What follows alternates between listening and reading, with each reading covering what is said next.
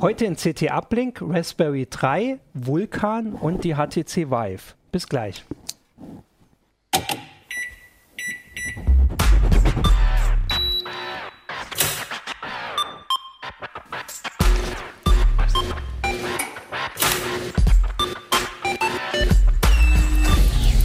CT Uplink. Ja, hallo. Neue Folge, neue CT diese Woche äh, im Uplink. Äh, alter Moderator. Eigentlich hatte ich ja Achim angekündigt, aber der ist krankheitsbedingt ausgefallen. Also gute Besserung, Achim. Ich mache das heute. Ähm, keine Sorge, wir lösen nachher auch das Gewinnspiel auf. Und ich, ich bin Martin Holland aus dem Newsroom und mit mir sind heute da Volker Zota. Äh, Jan Kino Jansen. Und Martin Fischer. Genau. Und wir fangen an mit ähm, Volker, mit dir. Ich blätter das hier auf. Okay. Du hast im, in der aktuellen CT, die Nummer habe ich noch nicht gesagt, das ist die 6 2016. Die gelbe. Genau, für die, die zuhören. Ich finde, das ist übrigens mal ausnahmsweise. gelbe. Nee, ausnahmsweise auch nicht. Was Aber das denn? ist ein Was sehr willst du schönes machen? Cover, Ein ich. schönes Cover Das sieht super aus, auch mit diesen. mit einem roten Beppel drauf Genau. in der Ecke. Ihr aus auch noch so eine bewerten? Bio-Zitrone. Aber Könnt wir ihr reden jetzt über den Raspberry. naja, Nicht über das Cover der CT, wir reden schade. jetzt nicht über das Cover der CT. Genau. Genau, Volker, du hast den Raspberry 3 angeguckt. Genau, ich habe den angeguckt. Fairerweise muss ich sagen, der Artikel ist nicht von mir, sondern von äh, unserem Kollegen Ingo. Der ist aber auch krank geschrieben. Im Moment haben wir so das Problem. Gute Besserung. Ähm, trotzdem, also ich bin einer von den Kollegen, die ziemlich früh den Raspi direkt gekriegt haben, weil Ingo sich darum gekümmert hat. Und Ja, ähm, ja, auf den ersten Blick, äh, ich kann mal hier in der Detailkamera, kann man vielleicht mal ein Ratebild draus machen, welches ist jetzt der Raspberry 2 und welches ist der 3er. Mehr an die Ecke, mehr, mehr an die Ecke, so, noch? Ich kann mitraten. Gleich fallen der sie mit dem runter. Weißen hier. Weil Der mit dem Weißen ist der Raspi 3. Warum Ja. weißt du das? Weil du selber einen hast. Ja. Äh, Fuscher. nee, ich habe nee, den Zweier. hab Ach, du hast nur den Zweier. dass der Ach so, nicht okay. Also man, man sieht tatsächlich auf den ersten Blick ganz wenige Unterschiede, abgesehen davon, dass vielleicht irgendwelche Dinge weiß statt schwarz sind und hier tatsächlich bei dem Raspi 3 noch was drauf ist. Ähm, Also sind beide Es so groß wie eine Streichholzschachtel, ne? sie sind ungefähr sagen. so groß, Ungefähr. ungefähr so groß wie eine etwas, naja, eher wie eine Zigarettenschachtel, eine kleinere, ne? aber egal. Äh, am Format hat sich nichts geändert, das ist auch ganz wichtig gewesen. Ähm, sie wollten ähm, sozusagen einen möglichst kompatiblen Nachfolger bringen, der einfach ein bisschen zeitgemäßer ist. Ne? Das Problem war, Raspi 2 ist jetzt vom, ich glaube, im, im April letzten Jahres rausgekommen gewesen und in der Zwischenzeit haben die ganzen Konkurrenten schon wieder nachgelegt, Ja. sind also schneller geworden und und und. Und ähm, der Raspi 3 hat jetzt die Besonderheit, ich habe ihn sogar aus ausnahmsweise direkt den richtigen gegriffen. Ähm, die Besonderheit ist jetzt hier, wie gesagt, er sollte abwärtskompatibel sein, deswegen gibt es vergleichsweise wenig Änderungen, aber er ist schneller. Er hat jetzt nicht mehr ARM-V7-Kerne, sondern ARM-V8. Also es ist ein Cortex A53 für die Leute, die sich damit auseinandersetzen und ist jetzt bis 1,2 Gigahertz getaktet, hat aber nach wie vor 1 Gigabyte RAM. Okay. Das ist Mhm. lame. Ja, das ist ein bisschen lame, könnte man sagen, weil dieser ähm, Cortex A53 auch 64-Bit tauglich ist. Und wenn wir bei vier, von 64-Bit reden, beim PC normalerweise heißt es ja 4 GB RAM, ne, mindestens, weil sonst hat man nicht viel davon. Hier ging es vor allem ein paar andere Dinge und auch im 32-Bit-Modus ist es so, dass der geschwindigkeitstechnisch davon profitieren soll, dass er jetzt mehr ARM-Befehle kann. Also wie viel schneller ist Okay. der jetzt? Der ist jetzt so im, Sch- Vorgänger? das hängt äh, stark davon ab. Wenn man so klassische Benchmarks macht, dann ist er teilweise 60 Prozent schneller. Aber es hängt wirklich ganz stark davon ab, was für Anwendungen man macht ähm, und ob auch die GPU eben zum Einsatz kommt. Dann ist er mal nur zweieinhalb Mal so schnell und manchmal ist er 20 Mal so schnell. Was würdest du mit dem jetzt machen? Ja, genau, Für was Was würde, also ich persönlich, da ich ja äh, viel mit Multimedia zu tun habe, habe natürlich wieder ausprobiert. Ähm, das stand hier im Heft noch gar nicht so drin, ähm, wie das Ganze jetzt äh, Codec-technisch aussieht. Also kann ich jetzt mehr abspielen als vorher. Ne? Raspi war ja schon ab Version 1, also ich sag mal so ein Billig-Media-Center. Der Zweier war schon ganz gut und beim Dreier dachten wir jetzt, ja, hat sich gar nichts getan. Aber ähm, ich habe jetzt das neueste OpenELEC draufgeworfen, äh, mal auf so eine, auf diese SD-Karte. Und ähm, es ist tatsächlich so, dass ein bisschen mehr geht. Also zum Beispiel läuft jetzt auch HIV, äh, Quatsch. Also wir fangen an mit H264, ja. Okay, H264, also das, das Standardformat, das es überall im Internet gibt, das spielt er jetzt auch bei 1080 auch ein P60 ordentlich flüssig ab. Das war vorher nicht der Fall. Und äh, HIVC geht doch ein bisschen, was wir zuerst gar nicht gedacht haben. Ähm, er soll wohl bis Was heißt ein 1080 bisschen? können, ja, aber ein bisschen insofern. Äh, 720p Videos, meine Testdateien hat er ordentlich abgespielt. Ja. Bei 1080 hat er geruckelt. Ah, also geht's Ähm, eigentlich nicht. geht da eigentlich nicht so richtig, aber vielleicht äh, funktioniert da einiges noch nicht ganz so, wie es soll. Und ein paar andere Codecs, da ist er einfach mal abgeschmiert bei 1080p. Aber grundsätzlich hat sich da ein bisschen wieder was verbessert. Aber wenn man sagt, hier, ich möchte zukunftssicher sein und HIVC und bis 4K, dafür ist er nichts, da muss man dann vielleicht also ist auf er eigentlich andere... nicht als Streaming-Device Ja, genau, als geeignet. 4K. Ne? Na, ist er schon. Die meisten haben ja noch kein 4K zum Streamen. Also, äh, ich sag mal, im Moment ist es halt eine schöne Kiste. Er kann jetzt noch ein bisschen mehr, ist da besser geworden. Äh, Wenn man Multimedia mitmachen will, er bootet unglaublich schnell jetzt. Also, ich habe kaum meinen Fernseher auf den richtigen Kanal geswitcht, bis der dann schon da ist. Also, da merkt man schon, dass der drastisch schneller geworden ist an manchen Stellen. Ähm, und ähm, ja, ist halt immer noch eine schöne Bastelplattform und vor allem kompatibel zu allem Gedöns, was man bisher schon hat. Das Also war ist halt das wirklich deswegen. kompatibel, weil äh, zum Beispiel diese, diese Spiele-Emulationsgeschichten, äh, da gab, das sollte auch eigentlich, äh, also eigentlich sollte der 2 ja auch abwärtskompatibel zum 1er Zum sein. Einser sein, und ja. da gab es auf jeden Fall äh, Probleme bei einigen Also, Emulatoren. also bisschen kompatibel gedauert, in, ne, dem, in dem Sinne, ähm, dass die das Hardware und so, ne? also die Mhm. ganzen ganzen Gehäuse passen nach wie vor wie beim Zweier. Das, Ah, okay. Da gab es ja einen Unterschied zum Beispiel hier vom Einsatz zum Zweier. Da waren die Leute schon gefrustet, dass sie irgendwie dann wieder so ein neues Plastikgehäuse brauchen, weil es alles nicht so gepasst hat. Also weil das der Einser und der Zweier dann doch sich äh, vor allem schnittstellentechnisch unterschieden. Sieht aus wie eine Verkaufsverpackung. Ähm, ne? Das ist jetzt hier halt anders und äh, hier sind halt alle Schnittstellen halt gleich geblieben gegenüber dem Vorgänger. Mhm. Das ist auch, das Ethernet ist auch genauso langsam angebunden wie vorher, muss man sagen. Aber ganz wichtig, das habe ich noch gar nicht erwähnt, es gibt durchaus neue Schnittstellen, und zwar Funk-Schnittstellen. Mhm. Äh, Funk, äh, das heißt, äh, WLAN ist jetzt on Ach, board. krass, okay. Ah, Das ist ganz hat der andere schön. Nicht, ja.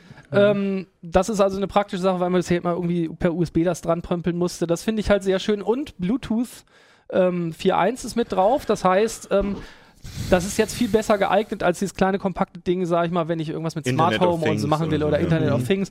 Da wird sie, also ich denke, darauf zielen sie vor allem ab damit. Mhm. Und das Ganze eben dann noch eben 64-Bit kompatibel, auch wenn man äh, jetzt speichertechnisch nicht viel davon hat. Das ist schon ganz nett und der Preispunkt ist halt quasi Ja, genau, der gleiche. Es sind Frage. immer noch um die 40 Euro. Mhm. Ähm, das ist schon ganz nett.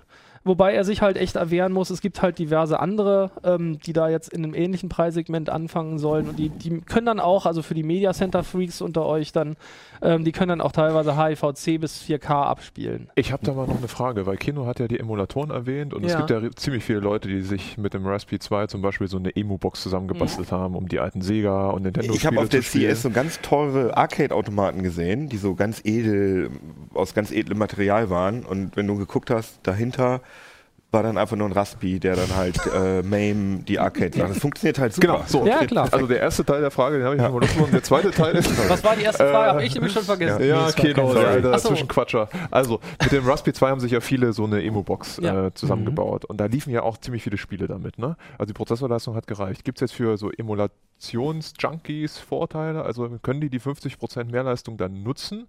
Oder ist das für Emus jetzt nicht so wichtig? Doch, ich würde schon davon ausgehen, dass das in vielen Fällen helfen wird, weil es auch beim Raspberry 2 noch äh, oft der Fall gewesen ist, wenn man etwas modernere CPUs da drin emuliert hat, äh, sage ich mal, wenn es in Richtung 68K und so ging, äh, da wurde es dann einfach mal ruckelig und langsam. Also Also die insofern wird man schon gingen auch davon. sogar schon. Auf Ja, dem- aber teilweise hat es da schon gehakt oder der Ton, der wollte nicht mitkommen. Ne? Das Ja, war das manchmal ein stimmt. bisschen problematisch. Das sollte jetzt mit dem Also besser ein N64 funktionieren. könnte man damit emulieren? N64 ging schon mit dem 2 N64 So, interessanterweise. Sollte jetzt fast noch besser gehen.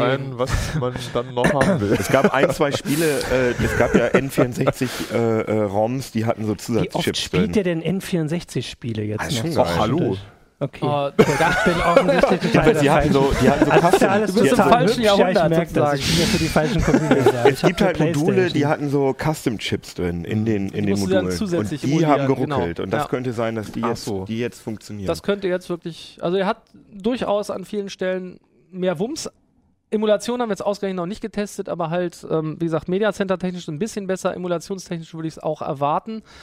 Und das wäre jetzt für mich auch nochmal die Chance. Ich möchte ja eigentlich mit dem Raspberry einen kompletten Amiga emulieren, so dass er genauso funktioniert. Entschuldigung, ist auch alles letztes okay. Jahrtausend. Ich habe ja die Woche gesehen, also, Wieso wir hatten die? Woche den Ja, er doch IBM, eben schon gejammert den hat. IBM-Rechner auf Heise Online. Du bist ja nicht der Einzige, der Stimmt. Also alte wir können ja Technik so sagen, wieder also wenn sich die Zuhörer oder Zuschauer da mal einen Artikel dazu wünschen, dann können sie das gerne schreiben. Genau, also wenn ihr einen Artikel dazu wollt, ähm, das wäre vielleicht ein Anlass, das wirklich dann auch mal umzusetzen Ja, und nicht mal auch- vor sich herzuschieben. Vor allem auch zu erzählen, was ihr selbst damit macht. Also ich meine, da ist ja nun wirklich, das war ja schon beim Raspberry 1 das Ding. Also und ich je stapel mehr der kann, desto größer werden ja die, äh, desto größer werden ja die Möglichkeiten und Aber die Ideen, ist- was man damit macht. Sag mal, ist der Tonausgang auch immer noch so, ist der immer noch so schlecht? Gute Frage. Ja Also geil. sagen wir so, die Abwärtskompatibilität sollte gewahrt bleiben und leider ist der Tonausgang genauso saumäßig wie vorher. Das ist doch komisch, oder? Ja, das verstehe ich auch nicht so richtig. Vor allem ist es halt echt ganz witzig. Ich habe dann echt gedacht so, ah, ich hatte Musik irgendwie angemacht, dachte ich, ach Moment, Kopfhörer erstmal dran. Ja, oh nee, also über HDMI nicht. ist es ja kein Problem, aber dann über Kopfhörer da beides angeschaltet, dachte ich, naja, das geht eigentlich. So, und Mhm. dann ist das, der Witz ist, wenn dann das Lied aus ist, und Stille sein ja, sollte, ja. dann wird nämlich der Rauschpegel viel größer von dem Ding Genau. und das ist eine Katastrophe. Ja, also das willst du einfach nicht. Analog ist der eine Katastrophe, da musst du halt eins von diesen Audioboards draufsetzen. Ja. Du kannst USB, du kannst so einen, so einen Wandler, also so, ein, so, so eine Ja, USB-Soundkarte genau. einfach. Für Das Wie kannst würde das dann kosten? fünf Euro, ja, sechs die Euro, gibt es sieben ziemlich Euro. günstig. Und das Gibt's ist dann halt schon wesentlich besser. Ne? USB-Dinger und dann hast du aber natürlich was belegt oder du nimmst halt einen von diesen High-End Raspi Audio Codecs sozusagen, die kosten dann so um die 20 bis- bis 30 Euro, haben dann teilweise noch äh, ähm, Digitalausgänge und die machen eine wirklich deutlich bessere Qualität. Die hat Ingo sich, glaube ich, letztes Jahr mal Sound, angeguckt. Ne, das ist absurd. Ja, aber du, Ja, die ist halt- meisten. Leute benutzen halt, die haben halt HDMI, ne? Und Ja. dann geht der Ton über Ja, HDMI eben. an Also ihr Gerät. da dann funktioniert es problemlos. Ja. Aber, aber wenn du denkst, hier Kopfhörerausgang, also fallen dir echt die Ohren ab. Ist nicht schön. Und ein Schade. alter Kritikpunkt ist ja, dass alles über USB 2.0 angebunden Mhm. ist, wenn ich mich recht Ja. entsinne. Ne? Das ist auch genau. immer noch so. Ist alles genauso geblieben. ah ja, okay. Äh, Das ist halt ein Problem. Ach, und eine Sache noch vielleicht, ähm, er braucht mehr Strom. Also wenn, Mhm. wenn jemand denkt, oh, ich habe ja ein Netzteil irgendwie 2 Ampere, Mhm. ähm, das, das ich ja vom Raspberry 2 habe, ich Mhm. grade einfach ab, ähm, dann hat man oben oft den kleinen Genau. Regenbogen blinken und äh, da passieren dann ganz merkwürdige Dinge, wenn der zu wenig Saft kriegt. Das ist nicht schön. Und ähm, bei mir war es so, mein 2 Ampere Ding hat gereicht, Mhm. solange ich nicht mit WLAN verbunden war.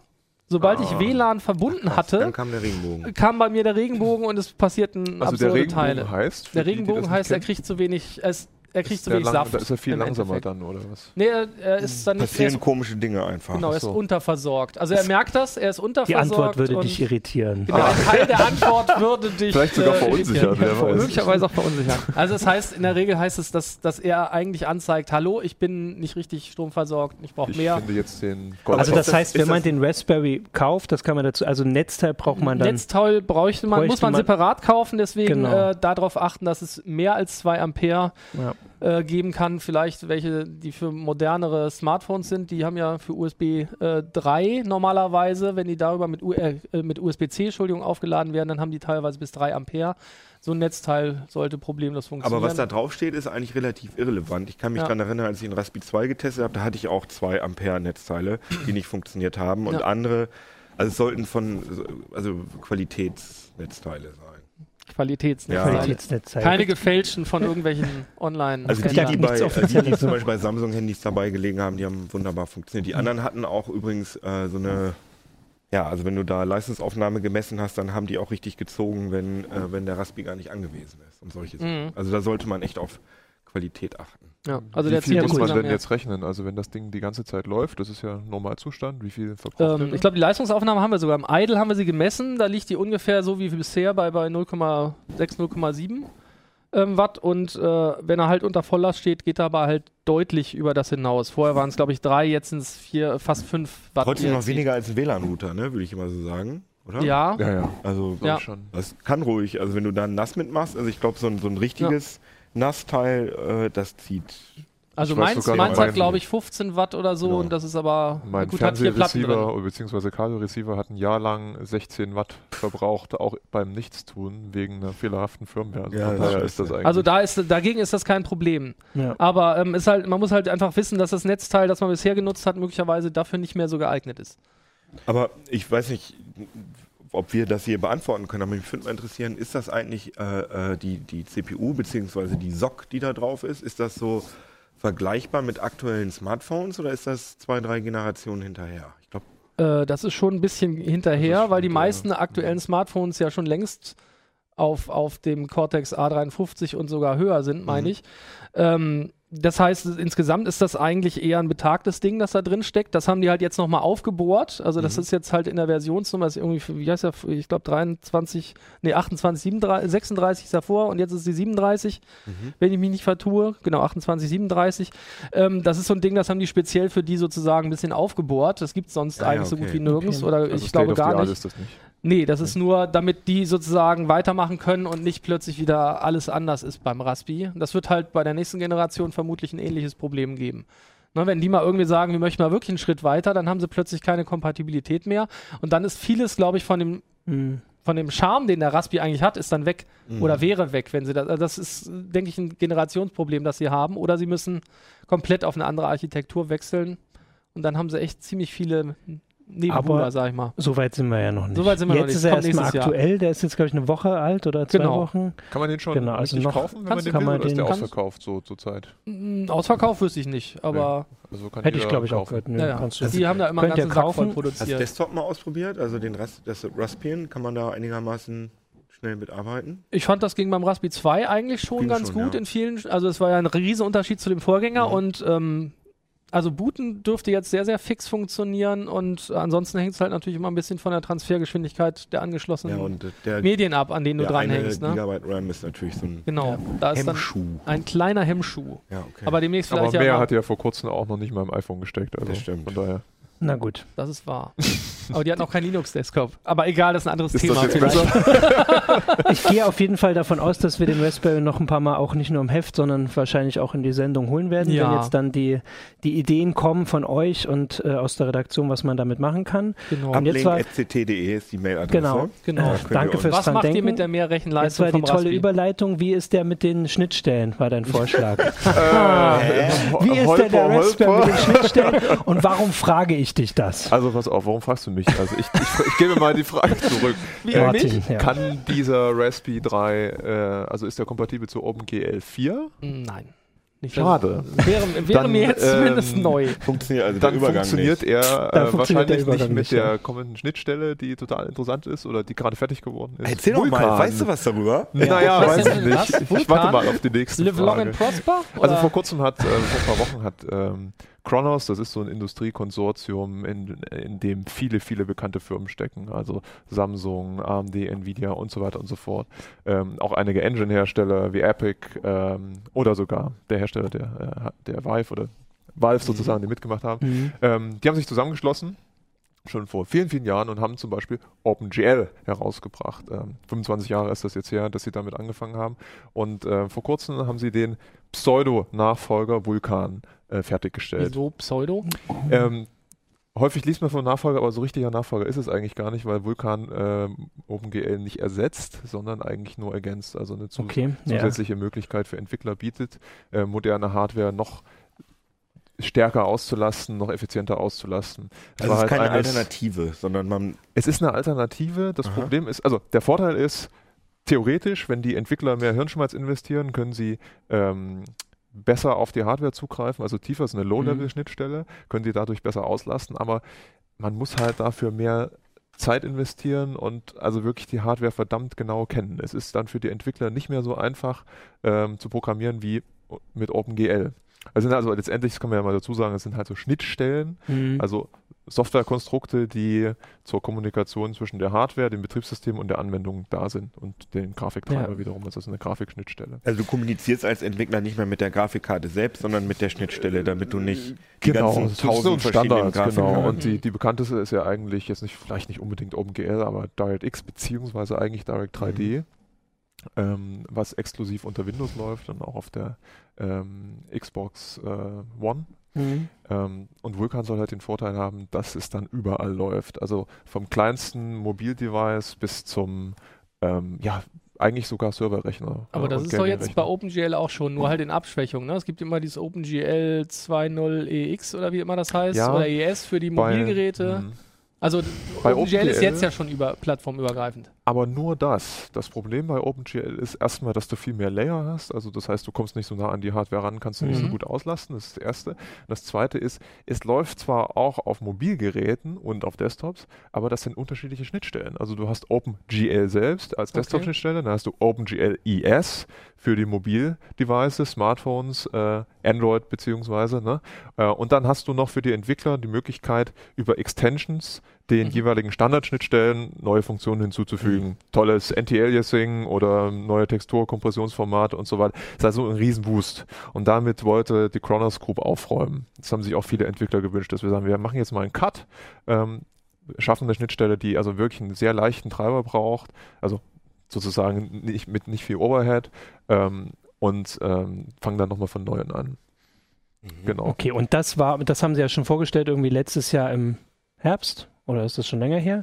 Also sie haben äh, letztes Jahr äh, im März Ah, März. erstmals Ja. erklärt auf der GDC, offiziell erklärt, dass Vulkan kommt. Genau. Vorher haben sie auch schon ein bisschen drüber gesprochen, da hieß das noch GL Next.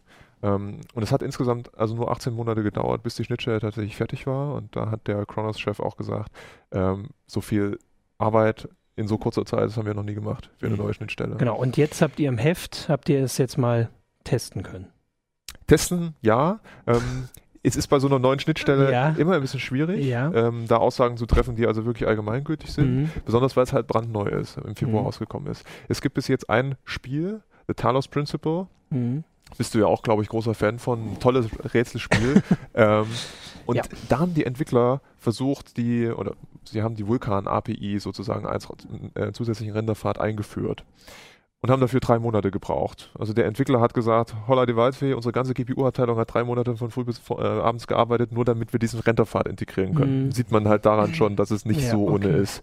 Ähm, und da haben wir ein paar Benchmarks durchgeführt und da kam heraus, dass tatsächlich Vulkan äh, in manchen Fällen sogar direkt 3D11 überholen kann, aber nur dann, wenn die Szenen prozessorlimitiert sind.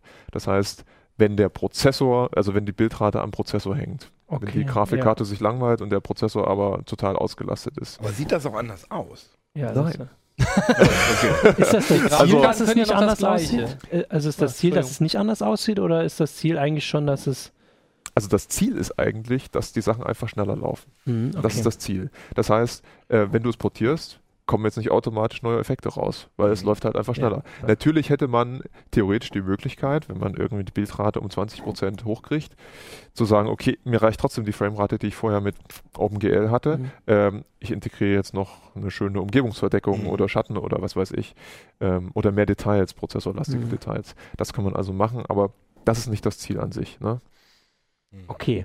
Und ähm, warte jetzt, also es ist jetzt ein bisschen schneller bei bestimmten Prozessen. Hat sich denn dann diese dreimonatige Arbeit bei den Entwicklern gelohnt? Also, Naja, das musst du sie fragen. Also letztendlich. ja, ja, klar, ich habe sie nicht hier. Ich habe jetzt dich. Also für die Entwickler muss man natürlich sagen, ähm, die Vulkan-Ankündigung war ein großes Ding, sowohl in der Mhm. Grafikwelt und ist auch rübergeschwappt.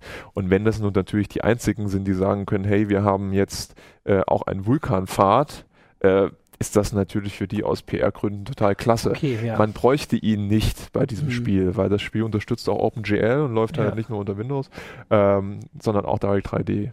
Aber das, Das- haben die doch nicht selbst bezahlt, oder? Die haben doch jetzt nicht gesagt, oh ja, lass uns mal drei Monate mit einem zehnköpfigen Team arbeiten, weil wir. Also, Äh, das weiß ich nicht. also Also es wird doch so sein, dass die Kronos Group da gesagt hat, hier, ihr, wir haben euch mal ausgeguckt, äh, ihr kriegt da jetzt auch ein bisschen. Kann sein. Naja, Kannst du mal fragen. Also das weiß ich nicht. Ich frag die Für, Aber, aber sagen wir mal so, wenn die das gemacht hätten, wären die bestimmt nicht glücklich, wenn die gesagt hätten, es hat drei Monate gedauert, bis der Renderpfad eingebaut wird. Ja, Wenn- okay. Wenn man das Ja. schon pushen will, dann ist das, glaube ich, Ja, ich frage mich, suboptimal, wenn was die so davon läuft. haben. Also wenn ich ein Spiel entwickle und das fertig ist, das äh, Talos Principle ist ja schon seit ein paar Monaten Ja. auf dem Markt, Ja. Äh, dann sage ich dann, oh, jetzt programmiere ich mal einen anderen Renderpfad, Ja. einfach so aus Spaß mit Was- ja, Ja, es ist halt, es ist halt PR. Ne? Das darf man nicht vergessen. Es Und es gibt in der Kronos Group, also jetzt nicht nur die Kronos Group an sich, es gibt natürlich auch einzelne Firmen, die ein sehr großes Interesse daran haben, dass man sagen kann, hey, Vulkan ist raus, wir haben sofort einen Treiber Mhm. und es gibt ein Spiel, mit dem ihr das machen könnt. Ja, genau, Das die ist haben ja großes Beispiel- Interesse daran. genau, Deswegen also Nvidia, AMD haben daran glaube ich nicht, dass Interesse. das von den Entwicklern vom Talos Principle komplett ich weiß es nicht, aber ich kann mir vorstellen, dass das, was du sagst, so ist, genau. Mhm. Ähm, weil natürlich, vielleicht erinnert ihr euch dran, immer wenn eine neue DirectX-Version rausgekommen ist oder vor der Tür stand, DirectX 11, DirectX 12, da gab es nichts. Ja, genau. So, ja, das ist Demos, jetzt bei DirectX ja. 12 immer noch so. es wurden jetzt einige Sachen angekündigt. Microsoft hat vor ein paar Tagen einen YouTube-Clip rausgebracht, wo Quantum Break und äh, Rise of the Tomb Raider soll auch ein DirectX 12 Patch kriegen, äh, wo das drin war und alle schreien so, yeah, juhu, aber eigentlich gibt es DirectX 12 schon eine ganze Weile Mhm. und es gibt Mhm. immer noch nichts, mit dem du das nutzen kannst. Und was bedeutet das jetzt für mich als Spieler?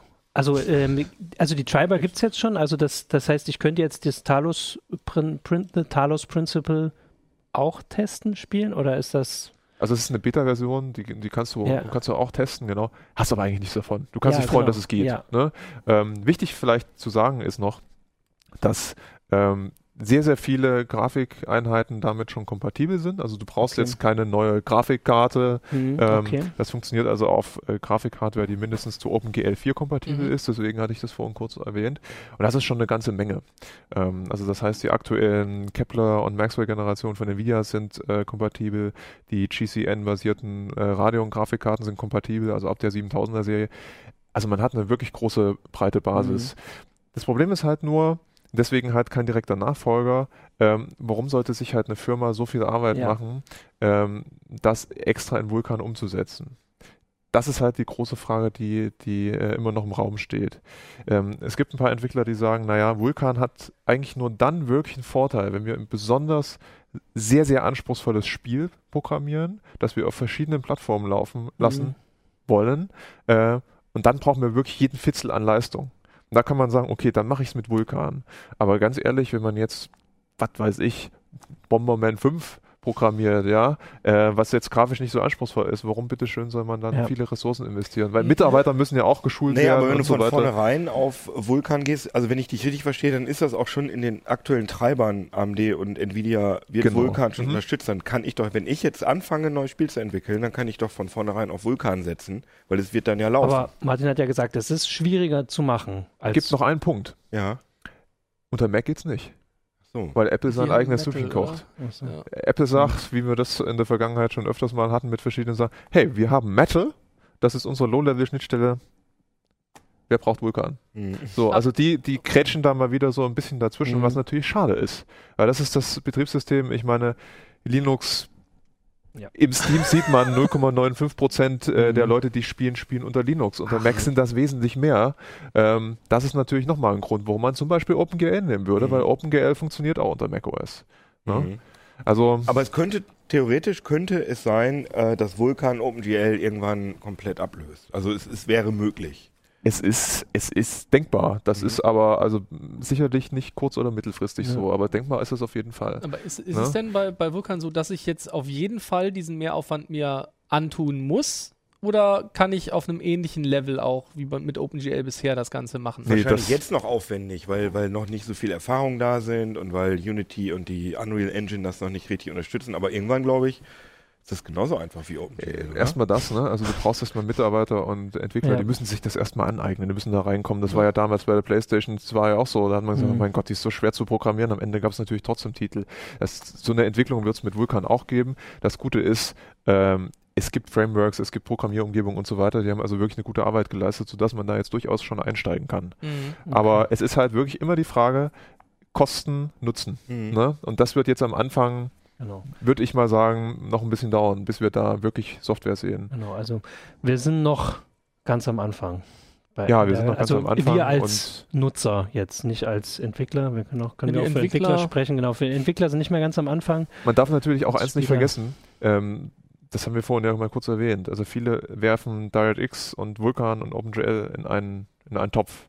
Aber für viele Entwickler ist es, also erstmal DirectX ist halt ganz viel. Also Es hängt halt eine Soundschnittstelle dran, eine Controller-Schnittstelle und so weiter. Das ist also wirklich ein etabliertes Framework seit 94, 95 äh, oder Schnittstelle besser gesagt. Ähm, und das funktioniert. Jetzt einfach mal nur so für Vulkan zu programmieren, reicht ja nicht. Du brauchst ja, Ja. noch Ja. andere Geräte, Ja, die du ansteuern musst. Also von daher, viele äh, Spieleentwickler sagen halt immer noch, ich mir reicht Windows und die Konsolenplattform, da verdiene ich mein Geld. Und dann gibt es halt noch ein paar größere Unternehmen wie Valve, die das halt auch seit ein, zwei Jahren unter Linux pushen. Wird man sehen, wo die Reise hingeht. Ja. Ist auf jeden Fall sehr, sehr spannend und es ist auf jeden Fall gut, dass es einen neuen, neue Schnittstellen, einen neuen Konkurrenten gibt. Genau, ja, also wie beim Raspberry, meine Überleitung. Oh, jetzt. Oh, ich habe eine Überleitung. Wird das auch, okay. Also, Viel ja. Leistung braucht man ja auch bei VR. Deswegen Aha. wäre da natürlich Vulkan eine sehr gute Sache. Das hätte ich Und doch du jetzt wirst noch lachen, gemacht. AMD Genau. hat auch zum Beispiel Vulkan hervorgekehrt zu, äh, und gesagt, das ist eine Schnittstelle, die könnte für VR total Ja. interessant sein, weil sie eben mehr Leistung rausholt und weil du halt ganz, ganz viel brauchst. genau. Das war eine Das Überleitung. sagt Keno, weil, was hast du mitgebracht? Kopfhörer. Meinen neuen sagen Hut für die mitgebracht. Das ist ein Hut, Also der ja. Tisch ist voll für unsere Zuhörer. Es liegen total viel Kabel hier. Keno hat mitgebracht Mein die, neuen Hut. deinen Noch einen neuen ja. Hut, das Und sieht Und dein sehr schick aus. hier, guck. Und meinen neuen Regenschirm. Bisschen Ernsthaftigkeit hier. Warum ist das alles schwarz? Das ist eine gute Frage. Heute ist doch alles weiß. Schwarz ist doch irgendwie nicht mehr so alles weiß? Seit wann? ja, Die stimmt. Audis sind Also wir weiß, reden Apple ist weiß. über die HTC Vive von eine gemein, eine Virtual Reality, HTC weiß. ein, ein Virtual. Reality Headset entwickelt von äh, Valve, also dem Spielehersteller, von dem du auch gerade schon geredet hast, also die die Steam machen und Half-Life und Portal. Die haben das entwickelt und haben in, mit HTC einen Hardware-Partner gefunden. Mhm. HTC stellt das jetzt her. HTC ist ja ein bisschen am Straucheln ähm, mit ihren Smartphones und so weiter. Deswegen setzen sie jetzt gerade ihr, ihr Geld sozusagen auf die auf VR. Und das ähm, wird spannend. Und das ist so, Das Gerät kann man jetzt seit Montag vorbestellen. Ne? Das ist so die, Genau. äh, Genau. das aber der das ist schon, aktuelle Anlass. der Hype äh, ist halt also angefangen auf dem MWC vor genau einem Jahr, also MWC 2015 war das mhm. ja dann. Da kam das Ding auf einmal äh, aus, aufgepoppt und alle haben gesagt, boah, das ist Mhm. der absolute Oberwahnsinn. Oculus kann einpacken. Weil das Tolle daran ja, ist eben, Warum? dass man ähm, diese Genau. lustigen Dinger hat. Also für die Leute, die uns nur hören, Also es ist nicht nur eine Brille.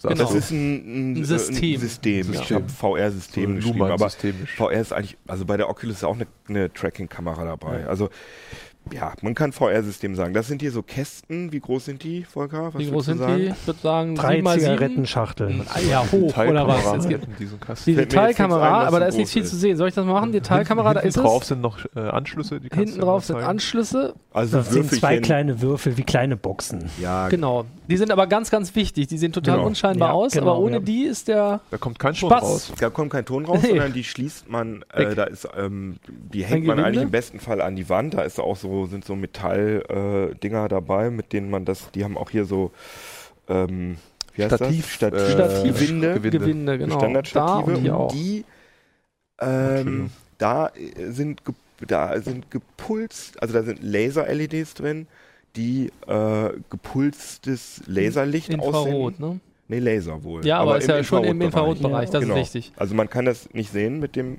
bloßen Auge und die spannen ein, ein Netz aus im, Mhm. auf im Raum. Und äh, in Zwischen sich. diesem Genau. Headset Mhm. sind ähm, Fotodioden drin und auch in den Controllern. Ich glaube 32 jeweils, aber die genaue Zahl will ich mich jetzt nicht, ganz so festlegen. wichtig. Ja. Ähm, die können sich anhand dieses Lasergitters orientieren. Und das Ganze funktioniert wirklich absolut gut.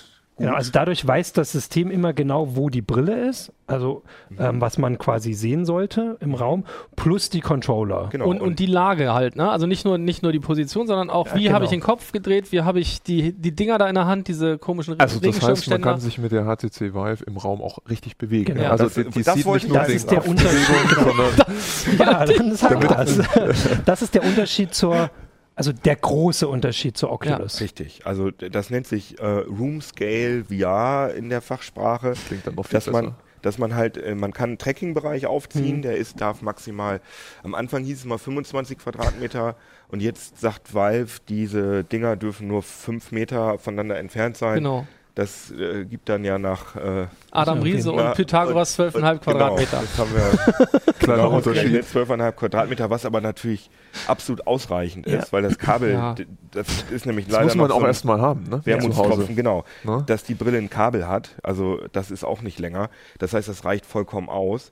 Aber es ist wirklich zum ersten Mal so äh, für so ein Home-VR-System, Mhm. dass man sich wirklich frei bewegen kann. Und das ist einfach ein total In, die, faszinierendes in diesem Gefühl. virtuellen Raum. Bei der Ja. Oculus nur als Vergleich war es so, dass die immer wusste, wie die Position der Kamera ist.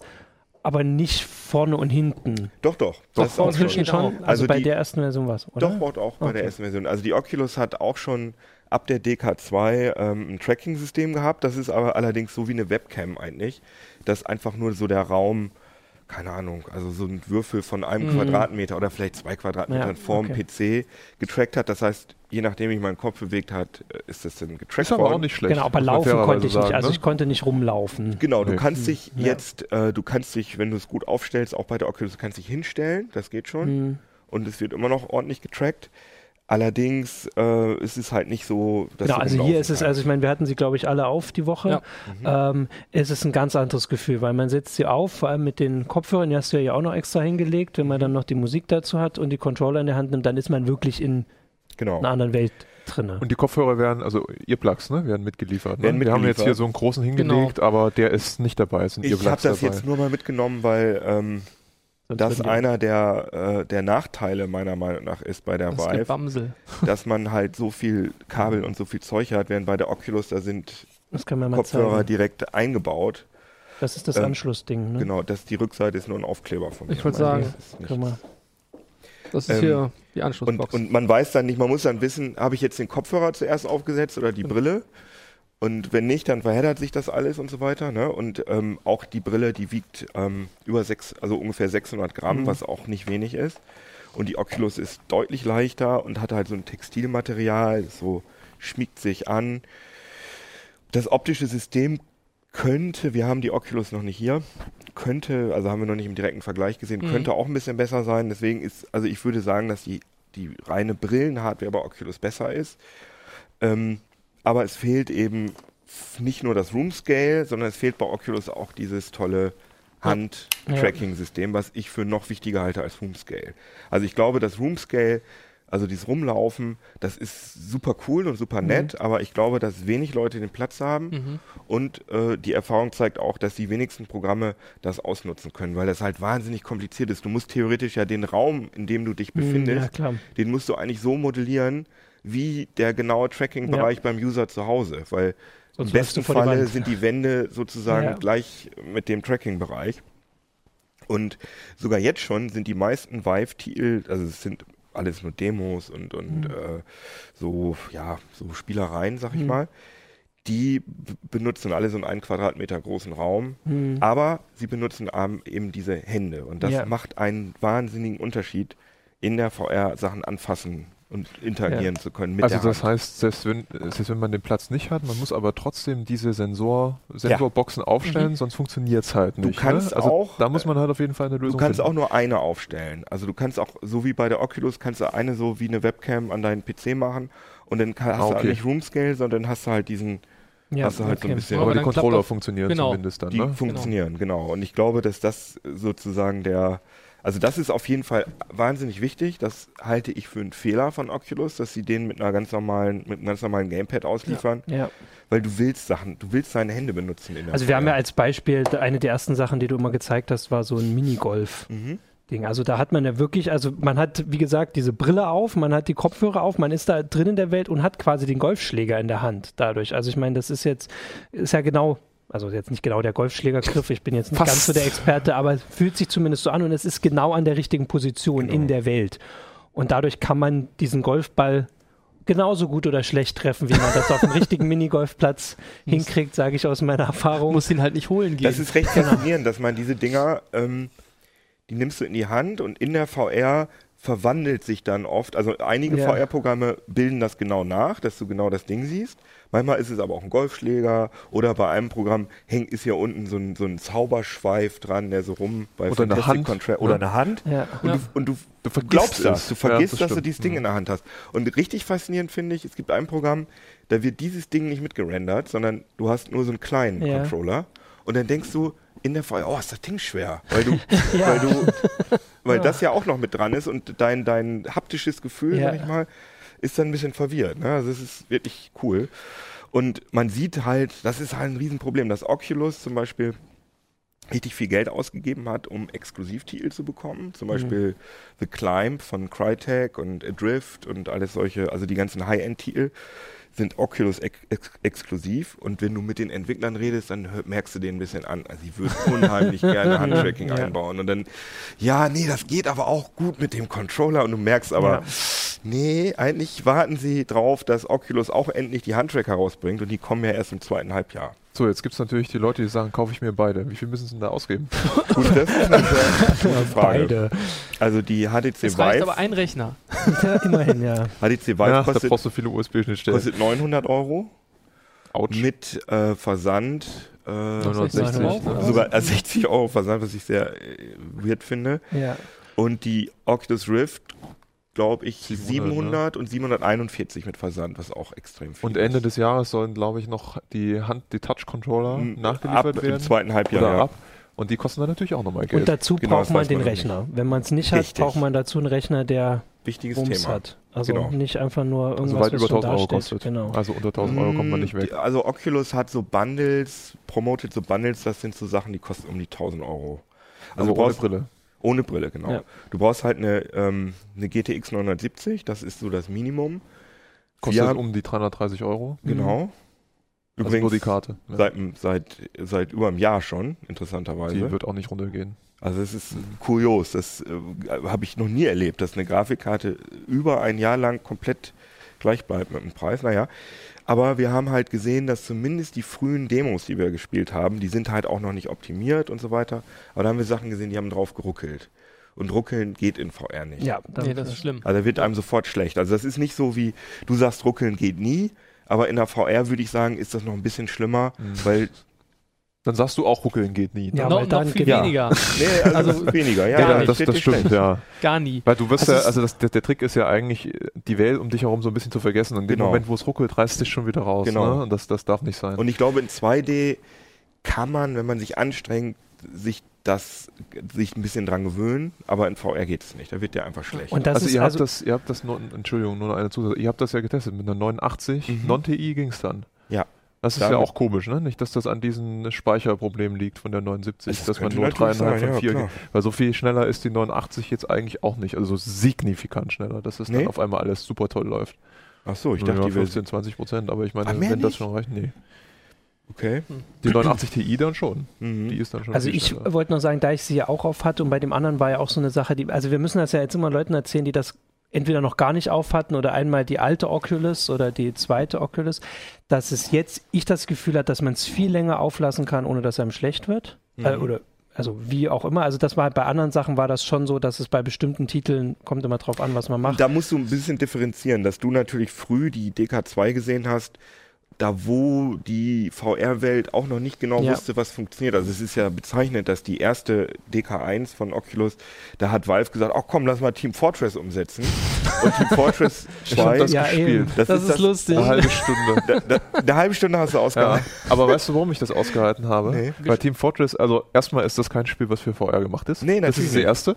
Und das zweite ist, es war natürlich ein Multiplayer-Land, ich wollte die Feinde irgendwie abknallen. Mhm. So, und da habe ich mich natürlich nicht umgeguckt. Da habe ich dann genauso gespielt wie vor dem Monitor. Mhm. Ich war die ganze Zeit so und habe gerade so, Aber ausgeguckt. das, Ja, okay. aber das Bewegen war Ne? schon fürchterlich da drin, wenn du rumgelaufen bist. Also, es war Also ich Also habe auf jetzt jeden nicht den Fall- Vorteil. Ne? Auf jeden Fall, das ist ja jetzt Vergangenheit, weil da drin hatte ich nicht das Gefühl. Also da die Sachen, die wir ähm, probiert haben, Es kommt waren auf die besser Software an. angepasst. Also die, die so. DK2 ist schon vom Head-Tracking und Okay. vom Positionstracking so gut, dass wenn die Software okay ist, dann wird die auch nicht schlecht. Aber ähm, also das ist jetzt meine. Ja, ja, meine, klar, natürlich. Also ich hatte, ich hatte, wie gesagt, das Gefühl, dass ich da viel länger drin auch bei Sachen, wo ich mich bewege, aushalte, weil das war bei der, das war damals Genau, also du kannst dich jetzt, also bei der Oculus musst du dir halt, also ohne dieses Zoom Scale, musst du dir halt genau überlegen, wie mache ich die Bewegung. Dann machen, denken die Leute sich so einen Quatsch aus, wie, dass man mit dem Laserstrahl irgendwo hin beamt und dann wird man dahin transportiert. Aber das ist auch unangenehm. ja. Bei Room Scale kann man sich zumindest in dem Bereich, in deiner Tracking Area, kannst du dich frei bewegen und das macht dir gar nichts. Ja,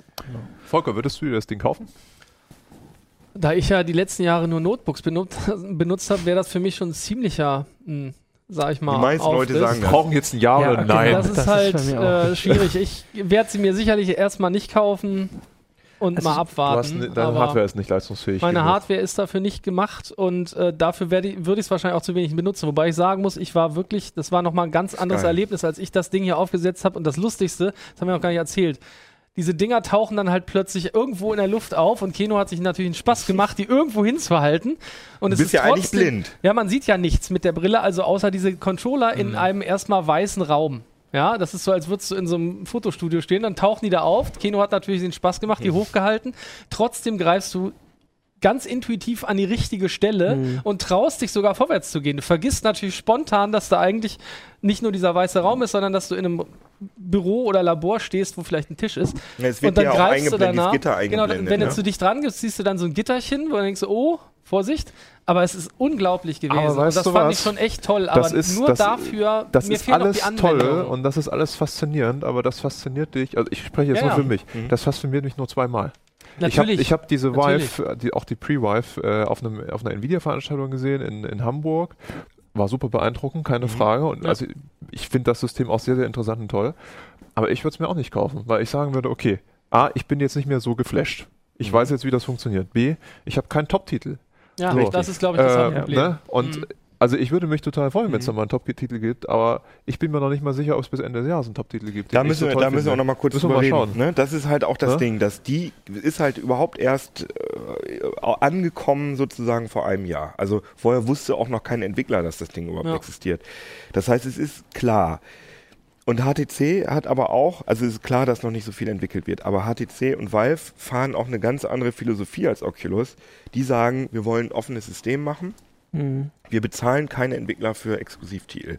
Oculus zahlt für Exklusivtitel. Das heißt also alle High-End VR-Spiele, das ähm, The Climb von Crytek, Adrift, was fällt mir noch ein, Lucky's Tale, äh, so, ein- so ein Jump'n'Run-Spiel, Edge of Nowhere, also alle diese, diese Tri Triple A ist nicht ganz Triple A, aber die Sachen, die wirklich, äh, Mhm. wo große Teams dran gearbeitet haben, die gibt's alle nur für die Oculus. Und die Und Vive nur unter ist so, Windows, ne? ja, beide nur, genau. Mhm. Beide nur unter Windows. Und die Vive ist so Fan-Favorite. Also das sind so VR-Freaks, große Mhm. Idealisten, die halt so Demos bauen in so ein, zwei Mann-Teams im Moment.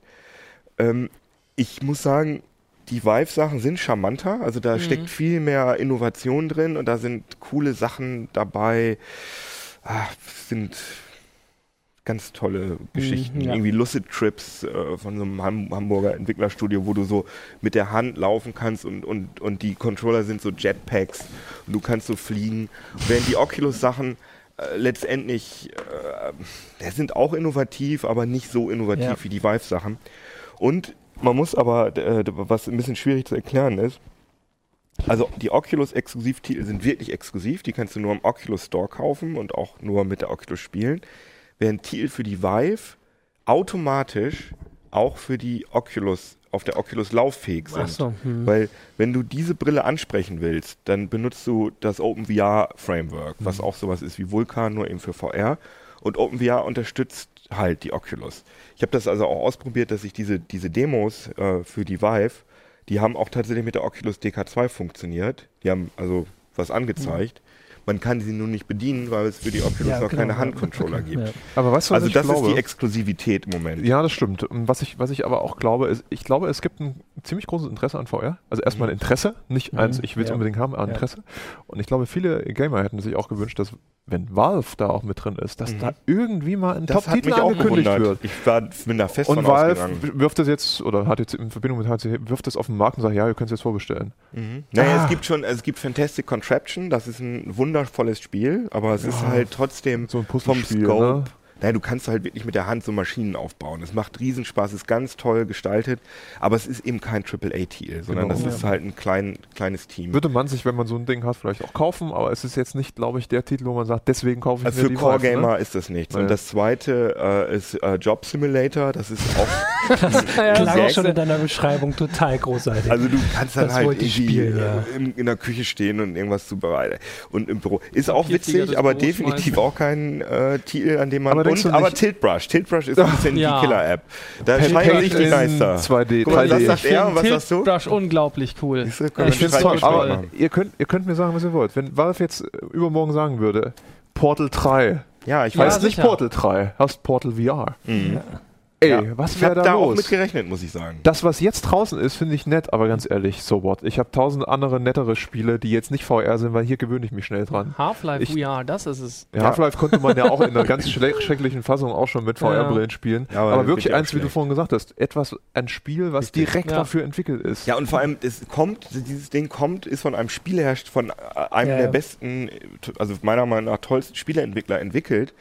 Warum machen die da nichts? Ja, Also weil Valve sich vielleicht auch ein bisschen ausruht auf ihrem Geldberg. Ja. Das Thema hatten wir schon ein paar Ja, Mal. ja. Seitdem die Steam herausgebracht, also beziehungsweise haben ja, sie ja kommt gemacht. mehr, ne? Da Ja. kommt nichts mehr. Sie haben zwei Jahre über. Steam Machines geredet. Holla Ja, die ja. Waldfee. Viele Steam Machines laufen immer noch mit Windows, weil die Spieleentwickler sagen Steam VR, äh, Steam VR, Steam OS, ja, es funktioniert, aber so richtig, wir wollen dann doch die große Plattform. So. Also so Genau. richtig innovativ sind die nicht mehr. Ich Ist nicht mehr verstehe es die ehrlich Firma. gesagt auch nicht so Ne? Aber genau. vielleicht- Und vor allen Dingen haben die eine riesen Zielgruppe, die haben so viele Fans, die haben Ja. Half-Life-Fans, die haben Portal-Fans. Ja, ja.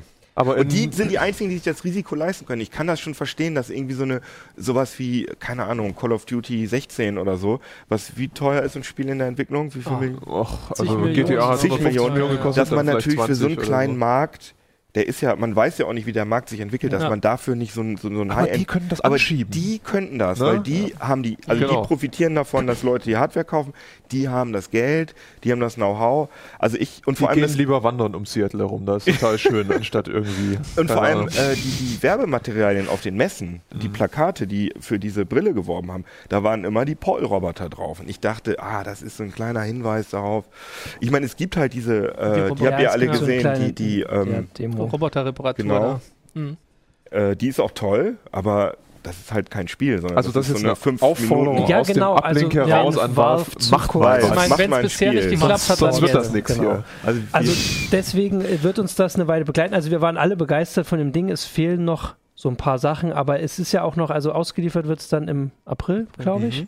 Wenn du es jetzt bestellst, glaube ich im Juli. Ich Ach so, ja, inzwischen Auch hat sich das Ding? alles, Ah, genau. dachte Also inzwischen. Und man muss sagen, also diese drei Spiele, die du erwähnt hattest, also das Zeichenprogramm, das Fantastic Contraption Mhm. und wie hieß das andere? Job Simulator. Job Simulator. Das ist jetzt, steht zumindest online, dass es in begrenzter Verfügbarkeit ist. Also es kriegt nicht jeder. Ich habe jetzt extra nochmal geguckt.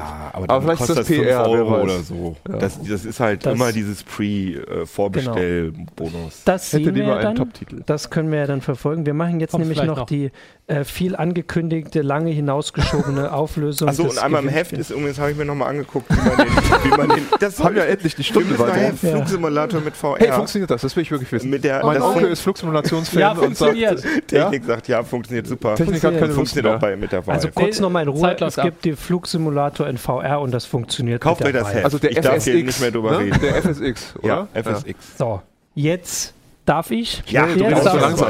Also, wir haben, Achim hat mir die äh, Gewinner gegeben. Ich gucke jetzt mal, ob das hier auf die, äh, auf die Kamera auch Das ist kommt. doch ein Büro von also uns. für alle, die jetzt zum ersten Mal zugucken heute, ähm, Achim hatte den, äh, das Gewinnspiel gemacht. Wir ähm, wollten nerdige äh, Arbeitsplätze ähm, bekommen, Fotos Genau. von nerdigen Arbeitsplätzen. den nerdigsten Arbeitsplatz Und überhaupt. ähm, er hat mir drei von den fünf Gewinnern gegeben, weil zwei haben sich noch nicht gemeldet. Ob, sie, ne, ob wir das so hier zeigen können, deswegen können wir die noch nicht zeigen. Das können wir dann vielleicht nachholen. Deswegen kann ich hier jetzt erstmal den Gewinner zeigen. Das ist ein Jörn und das ist ein Schreibtisch, den wir alle Das ist ein aus Jörn. der Redaktion Also Dieser- das ist ein dieser- Jörn-Schreibtisch. die- Dieser Jörn könnte auch bei uns arbeiten. Also für unsere Zuhörer, es ist viel Zeug. Gefällt mir sehr gut. Es gefällt, das ist total nicht überraschend, dass es Volker und Keno total gefällt. Das wissen wir aus Was soll Redaktionsalltag. das denn heißen? Aber das sieht aus wie bei Ralf, ne? Bei, Ja. Also die Abteilung, die uns Also immer es mit gibt Hardware auf jeden Fall ausstattet. einige Büros in der CT, die da rankommen, Aber die es vielleicht ein gibt bisschen besser Bilder beleuchtet sind. Das stimmt, ja. So, also das So, ist Platz denn noch mehr 1. Gewinner? Platz 2 ist äh, Anselm und das ist, hat mir Achim erklärt, das ist im alten Bundestag. genau. Ich habe nicht genau die Erklärung, genau. Ah, ja. Da, Und- deswegen Also sieht in man Bonn, auf ein, an einer Stelle auch den, Bundes, In Bonn, genau. den Bundessaal hier. Auf einem, äh, auf einem Display ist, ist der Tagungssaal zu sehen, aber es sind noch drei, sechs andere. Also ist Anselm der Sicherheitsbeauftragte. Der letzte im Oder? Bundestag vielleicht. Ich weiß nicht. Der letzte, der da sitzt. Und, und den auch. nächsten, den wir noch haben, ist Jörn. Und der hat Oh. einen Noch sehr Jörn? nerd-untypischen, wette, da wollte ich auch kurz gucken, Oh, weil das das dürfen wir natürlich sagen. Da kann ich kurz nachgucken. Das, das ist nämlich von Jörns Fitness mit Ne, Mark. Mark, Mark heißt er. Mark, Jetzt hat er Jörn, Jörn, Jörn. Erste. Mark, es tut mir leid. Genau. Guck doch mal Mark. bitte die Fitness- anderen Namen nach. die Fitness mit. Mark Podcast ist hier ein, äh, ein Schreibtisch für unsere Zuhörer, der sehr spartanisch ausgestattet ist. Ist das so ein Lauf, Laufding? So Ja, so ein Laufband, ja, der kann So ein. Laufband äh, und darauf steht der Laptop. Kann er da wohl, da war jetzt die große Frage noch, kann er darüber auch seinen Laptop betreiben, indem er läuft? Das fände ich noch super. Äh, Nee, genau, das die müssen wir. Ja, ich die, glaube. die Lampe ist übrigens von Ikea. Okay, haben wir das alles Da haben wir das jetzt auch. Und das Fahrrad? ansonsten kann ich jetzt kurz noch ein Fahrradtank noch da. Ansonsten haben wir nämlich auch noch unsere Schreibtische, also die vom Uplink-Team kann ich hier auch noch zeigen. Ähm, das ist Hannes. Oh, Nein, du das ist Achim. weggemacht. Das ist, Das ist Achim. Es ist Achim. Er es glaubt tut mir mir nie. leid. Es ist ist, ich muss Achim. nachgucken, es ist tatsächlich Achim. Das ist Glaub ja mir. egal, weil die Leute wissen es ja eh nicht. eh gleich aber jetzt, aus. Das war das jetzt ist Achims nett. Wir wollen Schreibtisch hier ohne keinen Achim, der ist Okay, ähm, Achim einen aufgeräumt. Das ist Alexander Spier und zwar gegenüber von Hannes. Da sehen wir erstmal Hannes beim konzentrierten Arbeiten und dann können wir Hannes, nein, Nee, das ist, das war ist, nur, das ist der Scherschel, der hat alles geschwärzt. ja, auch das ist schön. der geschwärzte Oh. Schreibtisch vom ähm, Security. Das ist natürlich wichtig.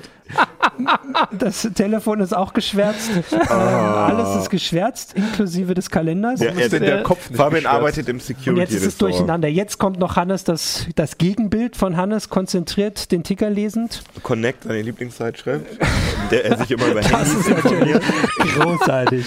ähm, und als vorletztes Kino denn? und dann, Da ist es es sieht ja schön. total aufgeräumt aus, Wo ist sogar im Vergleich hin? zu sein. Das ist, weil das nicht alles, das Der komplette Kino Büro ist der dunkle zeigt. Fleck in der Mitte. Kino ist Drückt unzensiert. mal auf Pause und zählt mal die VR-Brillen, hier zu sehen. Obwohl Also es liegen einige VR-Brillen da. also zwei, drei. es wird aber nicht Cardboard gezählt, weil wir ja gar nicht unter den Schreibtisch gucken können. Ihr müsst das auch Und hinter die Zuhörer Kamera. erklären. Ich würde Genau, sagen, jedes und hier, also ihr könnt auch die. Schlüssel vom Also den jetzt nachmachen. Schreibtisch für Ja, die das Zuhörer. stimmt Ja, ja das gar stimmt, nicht. genau. Ihr habt ja. Svens nicht, tele äh, nicht Ach, telefoniert, jetzt kommt noch jetzt kommt hinter die Kamera vom Uplink, das ist Johannes. So sieht das jetzt Genau. gerade genau auch aus bei ihm. Außer dass, glaube ich, die Uhr so weit fortgeschritten ist, dass er nur blinkt grad panisch rot, ja. schreit. Guck mal, und da hinten sieht man auch, das ist der CT-Tisch, glaube ich, ne? Das, oder? Nee, was du da hinten siehst, ist ein Nein. Ah, Stück nee, von, der, von einem Heise-Show. Von der Heise Stimmt, der genau. CT-Tisch Teil. ist dann ja... Der CT, Der also ist hinter dem ähm, Rechten. schwarzen äh, Vorhang. Hinter dem rechten das schwarzen Die. Zuhörer, äh, die Also Zuhörer für- haben eh schon Für ausgeschaltet die Leute, jetzt. die unser Gebäude und wie wir so arbeiten, das alles mal anschauen wollen. Kino, du hast ja da auch mal einen Film gedreht. Genau, ne? es gibt einen Film, Könnt können wir ja sonst nochmal unter die Meldung verlinken. Versuche ich dran zu cool. denken. Eine Trilogie, er hat nur Teil 1 gedreht. Und als letztes, wie gucke ich denn da? Ähm, Hallo! Das ist der Newsroom. Ich wurde überrascht. Ich bin aber zumindest ist bei mir nichts geschwärzt. Äh, das ist mein Schreibtisch mit der äh, Heise Show Katze. Und der ganz wichtigen Maxime, Fail, harder. Genau, das In hat mir der Sinne. Kollege gezeigt. äh, und der Troll, der Troll, der nicht rein darf, ist nämlich daneben noch. Ähm, genau. Und, ich Und dahin ist glaube, der Kuri, der schon böse guckt, dass der du immer noch nicht böse, wieder oben Dass bist. ich immer noch im Ablink sitze. Ja. Und jetzt ist fertig. Das ist schön. ja. Und, des, und danke für alle anderen, die die Sachen geschickt haben. Da waren sehr äh, coole Sachen sonst noch dabei, aber Achim Hat hat, ja nur so und so viele Preise rausgesucht. Ähm, Was gab es denn zu gewinnen? danke euch. Es gab ähm, das Jahres- oder Gesamtarchiv, ne? genau das Ah. Gesamtarchiv von der CD. Die werden CT, die werden verschickt. Darum kümmert sich Achim. Ähm, jetzt soll er aber noch gesund werden. Und wir wünschen euch ein schönes Wochenende und bis Genau. zur nächsten Sendung. Und ciao. Ciao. Ciao. Uplink.